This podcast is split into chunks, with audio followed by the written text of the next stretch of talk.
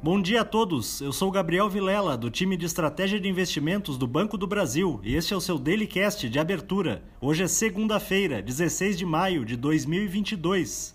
Os índices futuros de Nova York operam em baixa após as bolsas norte-americanas se recuperarem parcialmente na sexta-feira, embora tenham acumulado perdas ao longo da última semana que foi marcada por temores de que o Fed seguirá elevando juros de forma agressiva diante da persistência da inflação alta. O índice DXY, que compara o dólar a uma cesta de seis divisas relevantes, também recua nesta manhã. Na Europa, as bolsas operam sem direção única, enquanto o euro, nesta sessão, reduziu seus ganhos em relação ao dólar após a União Europeia cortar projeções para o crescimento da zona do euro e elevar suas previsões de inflação para o bloco.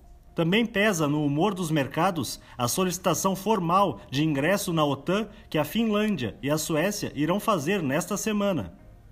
As bolsas asiáticas fecharam de forma mista depois que a China divulgou dados abaixo do esperado pelo mercado sobre sua economia, com a produção industrial caindo 2,9% em abril e as vendas no varejo sofrendo uma queda de 11,1% no mesmo período ambas na comparação anual.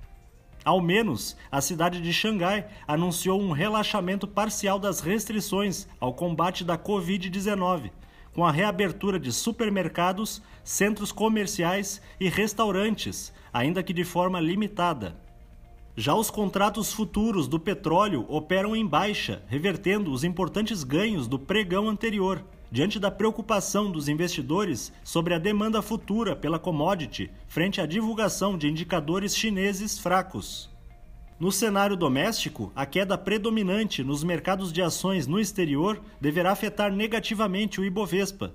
O mercado segue de olho nas taxas futuras de juros, que poderão ter algum alívio em meio à queda do petróleo e viés de baixa dos rendimentos dos treasuries nesta manhã após as curvas curtas e médias fecharem em alta na sexta-feira. No câmbio, apesar do viés de baixa do DXY, o dólar sobe majoritariamente ante divisas emergentes e ligadas a commodities.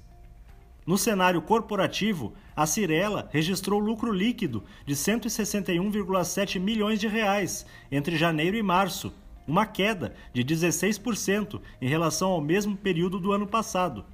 Por sua vez, a Anima Educação apresentou balanço trimestral com recuo de 16,4% em seu lucro líquido ante o primeiro trimestre de 2021.